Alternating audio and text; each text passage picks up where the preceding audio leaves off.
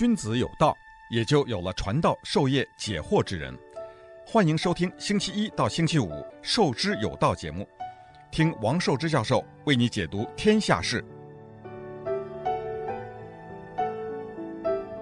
欢迎大家来到《授之有道》这个节目啊！今天呢，我们还是继续我们的这个学灵点将录。那么我们学灵点将录跟大家都讲了有十几位，那么当中呢，我们啊断了一下，断了一下，主要是把敦煌学把它放进去讲了。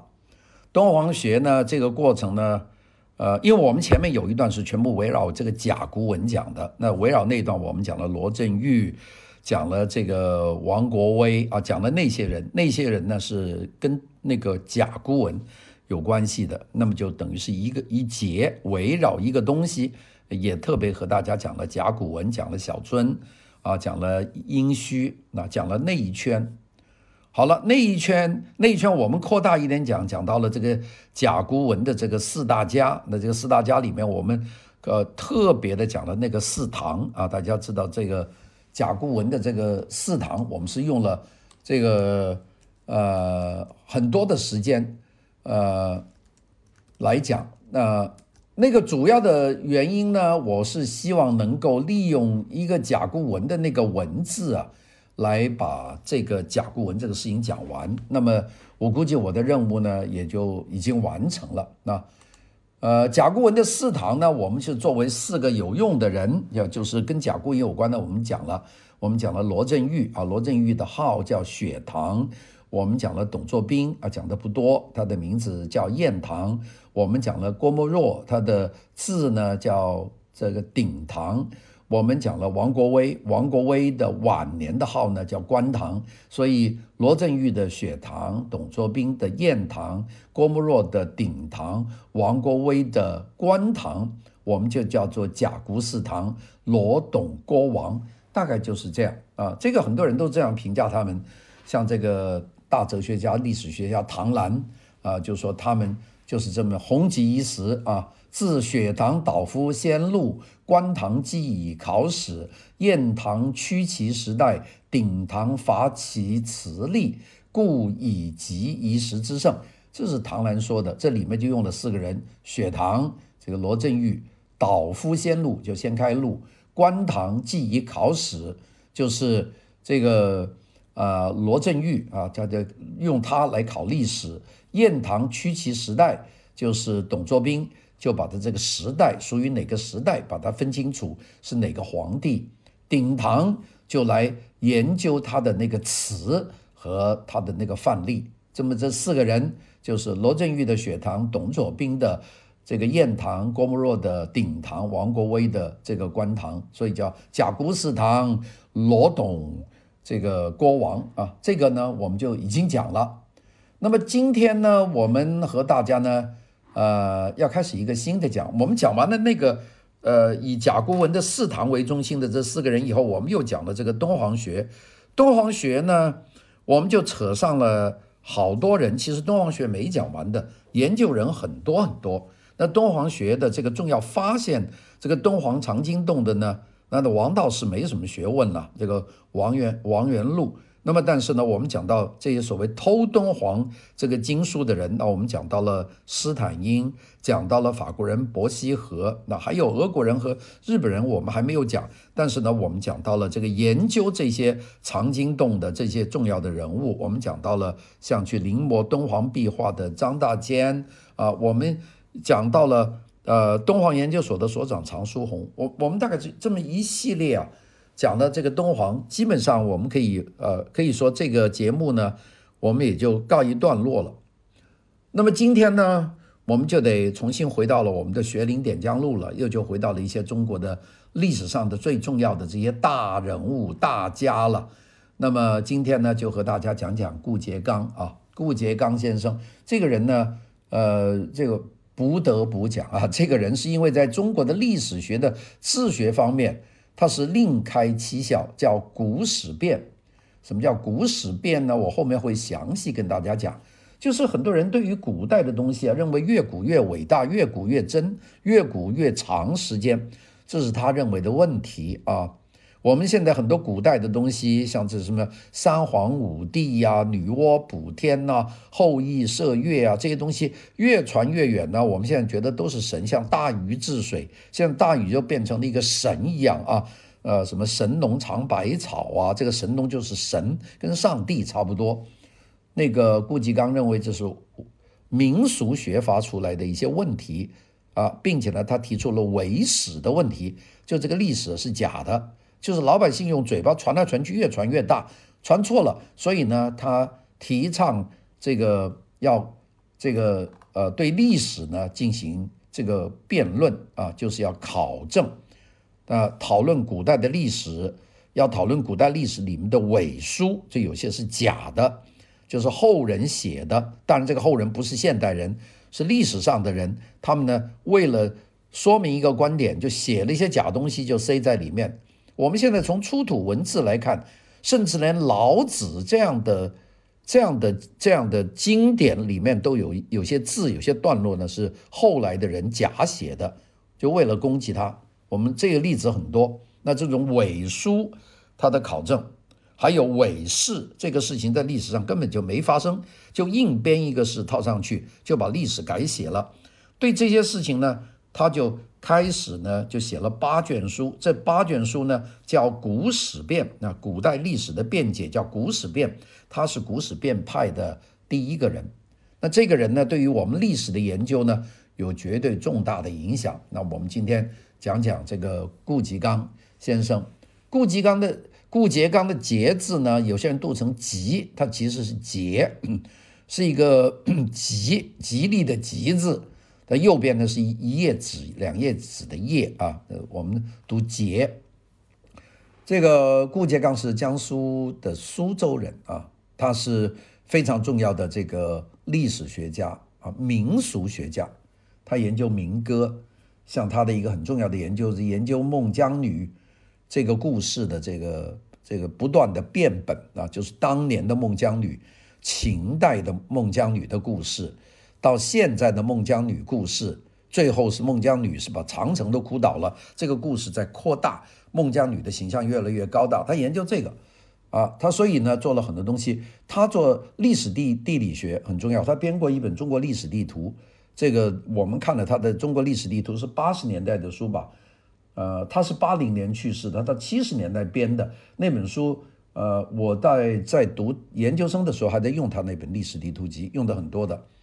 他呢做过，他是一九二零年在北京大学毕业的，后来他当到很多大学当过教授，在厦门大学、中山大学，呃，Peking University 就是燕京大学，啊、又到云南大学、兰州大学当过教授。那么一九四九年以后呢，他在中国科学院历史研究所呢当研究员，他是中国民间文艺研究会的副主席，那做了很多很多的工作。那我们今天呢就讲讲顾颉刚。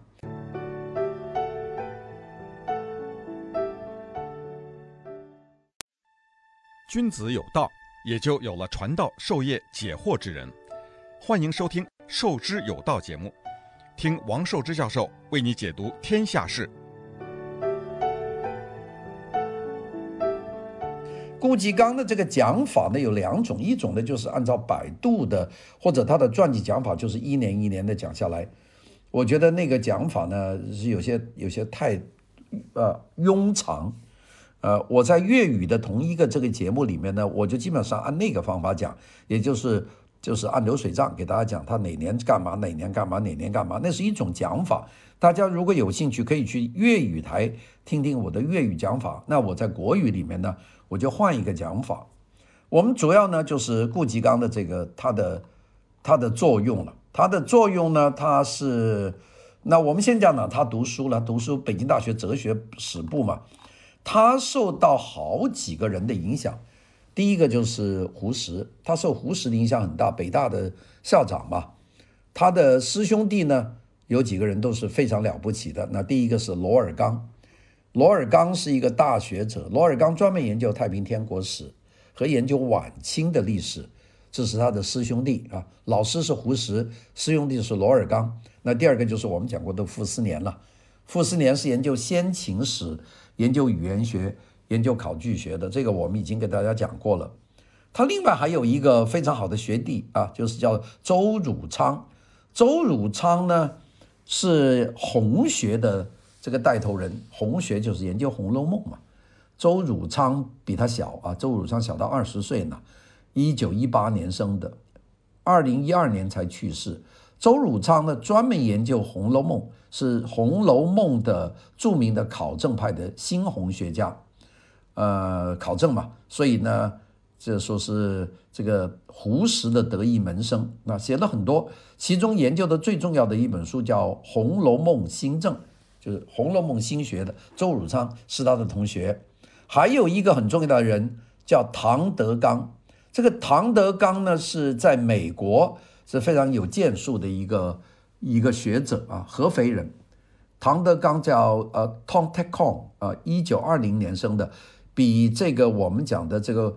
顾颉刚呢要小二十多岁，那这个所以是是他的学弟了。这个唐德刚呢，他是也在西方很长的时间。一九四八年哥伦比亚大学博士留呃毕业以后呢，就在哥伦比亚大学就留教，就一直在哥伦比亚大学教这个汉学概论、中国史、亚洲史、西洋文化史等等。并且呢，还担任过哥伦比亚大学中文图书馆的馆长，当过七年。后来，一九七二年，他在哥伦比亚大学受到排挤，就离开了哥大，就受聘于纽约市立大学。那么，在纽约市立大学呢，担任亚洲研究系的主任。那么，就一直到二零零九年，他在这个 California 的 Fremont 就要去世的八十九岁，二零零九年的。他呢是口述历史的奠基人物，写过很多的书。我我也在看他的那本《李宗仁回忆录》啊，他写了胡适口述自传，啊，写了这个顾维钧回忆录等等，就是口述历史。这唐德刚是他的师弟，这个纽约纽约市立大学的啊。他另外还有一个师弟呢，叫吴晗，吴晗小他十岁。吴晗呢，大家很。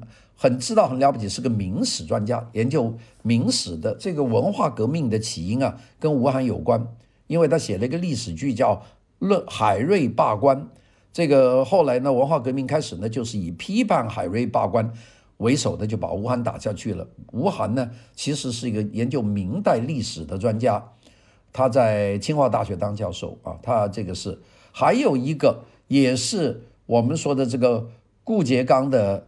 呃，学这个学弟啊，这个学弟呢比他小十岁多一点吧。这个叫季羡林啊，这个人我们会单独讲。季羡林呢是专门研究这个语言的人，又是翻译家，懂梵文，懂巴利文，在北京大学当教授，又在辅仁大学当教授。这是他的这个几个学弟师兄弟了：罗尔刚、傅斯年、周汝昌。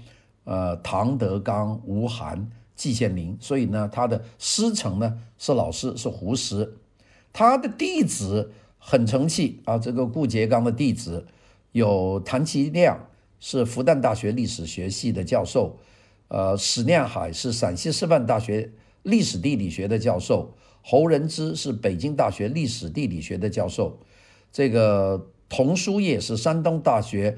经史考古先秦史的教授杨向奎是山东大学国学、红学和中国哲学的教授，还有一个叫刘启瑜，是历史研究所的专门研究尚书和先秦史的这个教授。好，我们讲了这么多呢，首先呢，大家还是讲讲他的思想啊，就是我们说讲一个历史学家，你讲他的八卦他不多，他这个人呃生活非常廉洁。但是呢，他的思想呢是非常丰富的。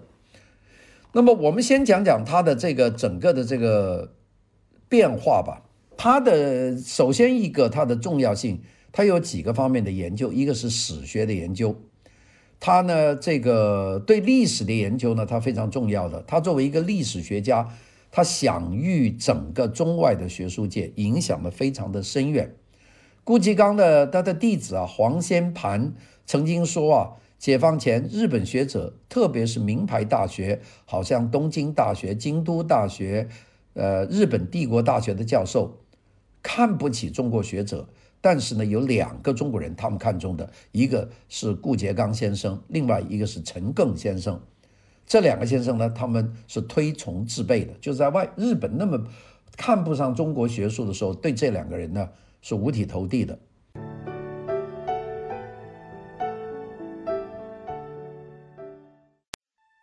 君子有道，也就有了传道授业解惑之人。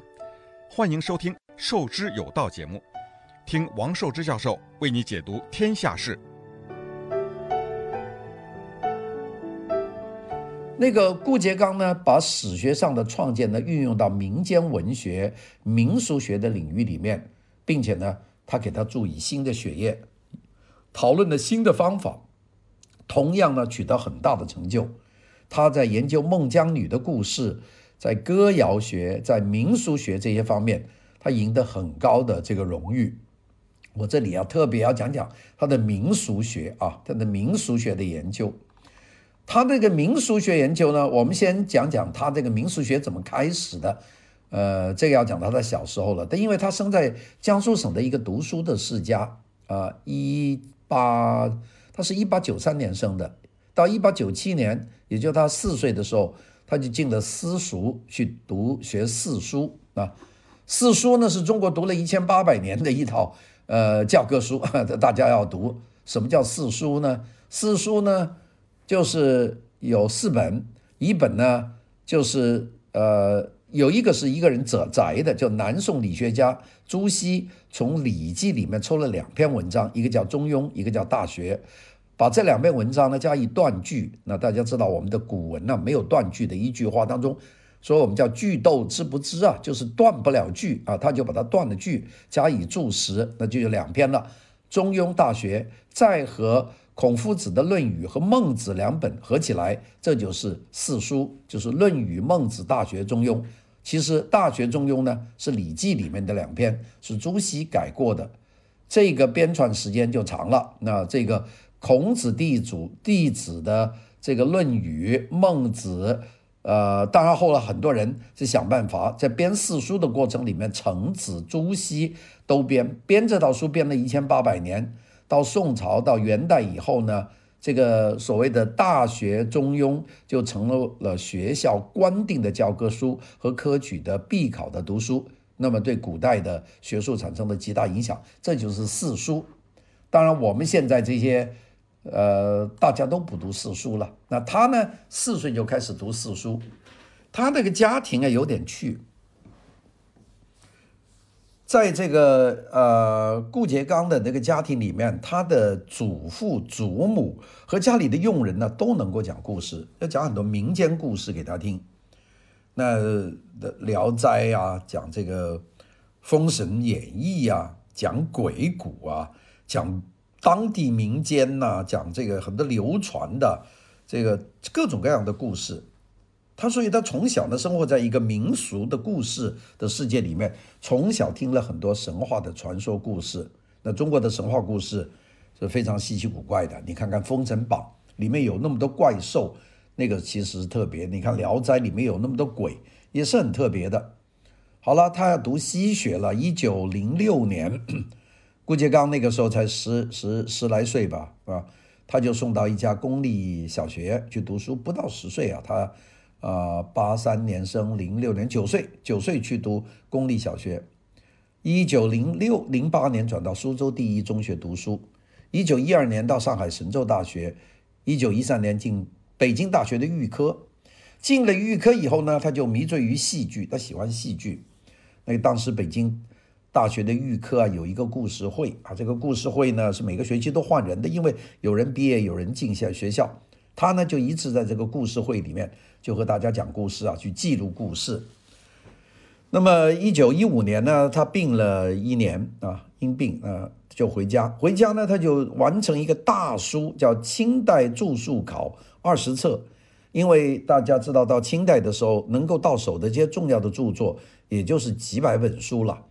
那么顾颉刚呢，这个人用功，家里呢也藏书啊很多，所以呢又到了北大，也该看的都看了，看书又快又做笔记，他就说干脆呢我就把现在清代我能看到的书，我就做一个注述考，我就做一本书，那个工程大，一九一五年呢，他才二十二岁呀，他就写了这个清代注疏考，写了二十册。那么这本书出来以后，对清代的学术呢，啊，就看得出他有很深的这个领会啊，就是已经做了这么一个事情。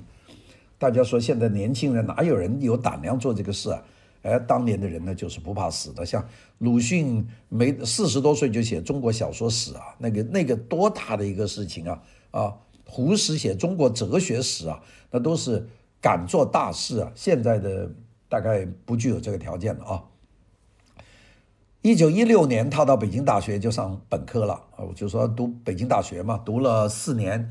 一九一六年到一九二零年在北大读书，迷什么呢？迷民歌。呃，他呢，这个一九一六年呢，他的夫人啊，他他回乡奉父母之命完婚，这个夫人呢因病而去世了，所以他回家呢叫守灵，就闲居，又没有带这个古史的研究。所以呢，就开始研究歌谣，在家里啊，就跟父母说：“你们讲故事给我听，就是记下来。”然后这个阿姨、祖父、祖母等等这些家里的男男佣人、女佣人讲。然后呢，发展到到苏州的街上找邻居去收集，然后呢，就到苏州各个地方去找人去讲民歌、歌谣故事。结果居然一两年里面收集到几百首这个民谣民歌。他收集了各种不同方言的讲述方法，他收集了很多密语，收集到了很多的谚语，收集到了很多唱本，收集到了很多风俗、宗教的资料等等。哎，这个就做了一大堆。所以呢，他在家里啊闲住一年呢，没闲住一六年，到一九一九年呢。他就写了一篇关于民俗的文章啊，开始考虑呢，他自己要研究民俗学啊，民俗学叫 folklore 啊，F-O-L-K law 是 lore 啊，folklore 研究民俗的啊，分十个方面，我这里就不细介绍了。他呢就发觉民歌啊，歌谣啊，其实和我们的小说、戏剧一样啊，它是变化的。那唐诗宋词元曲啊。而他的这歌谣虽然他没有文字留下来，就是在老百姓的口里谣传，但是随着时代的变化，这个东西是在变化的，它会不断的发展。哎，他觉得这个非常有趣，他就开始做。那么一九二零年，他这个当然他太太这个时候奔丧完了，一六年他回到北京大学继续去读学哲学。那么一九二零年在北大毕业，就留校当助教。那个时候，他就把他原来准备做的这个研究，那个清朝的这些书的目录啊，就干脆就所写的本更大了，就编撰了一个中国书籍目录，就不光是清朝了，这个大概收入了两三百卷，这个最重要的当时中国的书籍的这个目录啊，这个他喜欢做这个目录，并且呢开始点校这个古今俗书考俗书啊。那么，并且呢，他把自己收集的歌谣陆续加上方言的标注，就发表在《北京晨报》上。然后呢，这个时候呢，一九二一年，他就改任北京大学研究所国学这个专科的这个助教啊，并且呢，做了这个国学季刊的编委，并且呢，就办了一个叫做“编委丛刊”。这个编委啊，就是历史上有假的，是伪史。也有人编的事情叫伪事，他呢叫编伪。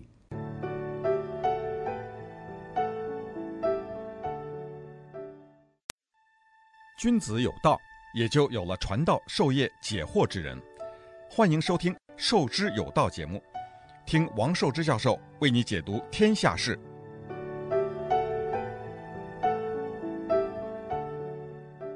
那么在这个时间呢，他和两个人。教导很多，一个是他的导师胡适啊，这个北京大学的校长，还有一个人呢也很重要，叫钱玄同。钱玄同是这个五四运动的这个发起人之一，也是新文化运动的倡导者。这个钱玄同，一八八七年生的，一九三九年去世的。钱玄同留学日本，在北京大学、北京师范大学当过教授。他呢，研究了、提倡了这个罗马字的拼音方案，并且呢，他写了很多关于语音的问题，文学学文字学音篇，还有关于这个音韵的东西啊。这个钱玄同，钱玄同去世的早，三十年代就在日本去世了。这个钱玄同呢，也是他的导师，就胡适、钱玄同，他就跟他这些人来往很多，也有很多的书信。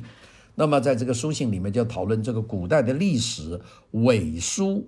伪史就是历史上有些书啊，说是哪一代存的，其实是后人补进去的书，这叫伪书。伪事呢，就这个事情根本没有发生，硬塞一个事进去，就叫伪事。所以呢，他就开始着手编写这个《古史辨》这本书。那这个呢，他是做了大量的工作。他要讲他的经历呢，基本上都在学校里面。我们讲他的经历啊。厦门大学、中山大学、燕京大学、北京大学、云南大学、齐鲁大学、南京的中央大学、上海的复旦大学、兰州大学都当教授，又做过中山大学的历史语言研究所的主任，又做过山东的齐鲁大学国学研究所的主任，这一辈子都在学校里面。那么他呢，这个思想的形成呢，主要是他在晚清的这个大变革时代成长起来的。他最早接触的学术时代的思想是戊戌维新的思潮，就是要变法，要维新。那么从五四以来，西方有很多近代科学的观点就引进中国了。它其中受到影响很大，就是怀疑论，就是先不要按照历史说的这个是忠君，那个是奸臣，是按照这么分。我们现在是研究，就是其实对这个古史辨，它是有一定的。基础的就是西方的怀疑论啊，就是开始先怀疑你，那么这些对顾颉刚的早年的学术活动产生了决定性的影响。那么由于他的这个提倡，后来呢就出现了一派，就有一个历史学派就跟着他的，叫反传统的古史辨派。所以我们讲古史辨，这是顾颉刚的一本书的名字，但是古史辨派就是反传统的派，因为。当时的中国的历史呢，基本上是崇拜有深厚儒家色彩的历史传统，而顾颉刚呢是根本反对这个，说这个不行啊，我们还没有经过研究，你上面说的这个是个圣人，那就圣人吧，那这个圣人到底呃是不是他做过这些事情没有，并且呢他还反对两个很重要的一个观点，一个反对大汉族主义，这个反对大汉族主义呢，他还是一个蛮。蛮特别的一个思想。啊，这个因为当时呢，因为推翻满清啊，这个汉人呢把自己说成就是圣人啊，汉人其他的种族呢都是二等公民，其实也犯的是同样的问题。那么这个顾颉刚呢，他就提出了一个非常很重要的一个说法，他这个说法呢，其实是跟这个民族学有关的。他说这个汉族呢是很多个民族的。呃，融合的结果，也就是说，汉民族就是汉人，他不成为一个民族，民族是中华民族。他提出这个中华民族是有很多由汉族也有别的民族一起把它融合起来，就变成一个呃中华民族啊。所以他提的这个事情呢，是和当时所讲的方法呢是完全不同。那么当时当然有很多人反对了，有很多人说，那我们汉人是最伟大的，那别的民族那都是劣等民族，其实犯的一样是种族的观点问题。而他这个考证学呢，是提出这个，并且他对中国的古代历史呢提了三点。他说，越靠近我们现在的时间呢，我们觉得古代的历史的分期就越长，我们恨不得讲古代有几万年啊，夏代啊，少说就是万年，其实没有那么长啊。第二个就是越靠近我们现在，传说中的人物就越伟大。那以如果这个大禹在大禹当年就是个部落的首领啊，就是一个呃一个村的一个水利监察员，他现在呢，大禹变成个神，所有的水都是他治的，这个就是越远就越伟大。他说我们现在不能够知道这件事情到底发生的怎么样。准确是怎么样发生的？但是我们起码知道这件事情在不同时期的传说里面的情况，这个是知道的。这三个，他讲中国历史的古史的研究，他提出了很多的这种观点。这些观点呢，到后来呢，都影响非常大的啊。他这个就是他的这个古史变派，所以他反对大汉族主义，也反对实用主义。呃，这个呢，跟胡适呢就不太一样。他呢就是，所以他的观点一出来就受到中国史学的正统人士的批评，说你不能这样说，你怎么能够回这个怀疑古史呢？古史那是不可动摇的。结果他呢就是用他的方法，但是他对于二十世纪中国历史产生了深刻的影响，这是任何一个要建构新历史学理论的人呢都没法回避的，一定会给人骂的。那顾颉刚呢？这个顾顾颉刚呢，也是给骂的就不得了啊！那，我们今天呢，因为时间有限，我们不可能一下就讲完。但是我先讲讲顾颉刚呢，他呢跟这个有两个大佬是变得水火不容的。那一个就是鲁迅，一个呢就是傅斯年啊，这两个人，呃。那个郑振铎，大家记得我昨天讲过吧？就是后来解放以后做了中国文化部的部长的郑振铎，后来因为这个飞机坠毁去世了。这个郑振铎是个学问家。这个九一八事变，就是这个日本呢占领了东三省的时候，顾颉刚呢就遇到了郑振铎，郑振铎就跟顾颉刚讲，他说啊，这个上海啊现在流言，北平教育界界啊有三个后台老板，一个是胡适，一个呢是傅梦真。第三个呢，就是顾颉刚，就是你顾颉刚，这三个老板。说你们这三个老板呢，都兵强马壮，各据一方，名扬全国学界。胡适呢，有钱啊，有银子，是北大文学院的院长，啊，当时是任中华教育文化基金会的董事，他掌握了美国的这个庚子赔款的这个款项。傅斯年呢，没有钱，但是他有机构，他通过历史语言所，他就一手抓住胡适的美国的庚子赔款。一手抓住了朱家驊，抓住了杭立杭立武的这个英国的庚子赔款，所以这个是两个。那么第三个，你顾颉刚啊，是学术有成，能够办学术刊物，能出成果。这三个老板就是你们三个，这是郑振铎告诉这个顾颉刚的。所以这顾颉刚呢，还真是学界三大佬，一个有权，一个有钱，一个是有学问。这顾颉刚，那他顾颉刚还是个贬义了。那么这三个老板呢，抓人抓得很厉害。那我们说话说，胡适凭名诱人，他的名气大就拉人；傅斯年借势挖人，因为他有语言历史研究所；顾颉刚以情动人，就是顾颉刚能够说的你，说的你信他。这个傅斯年和顾颉刚都是北大同窗，两个人是同学，都是新文化运动干将。并肩奋战，在新潮社一起筹办了中山大学的语言历史研究所、中央研究院的历史研究所。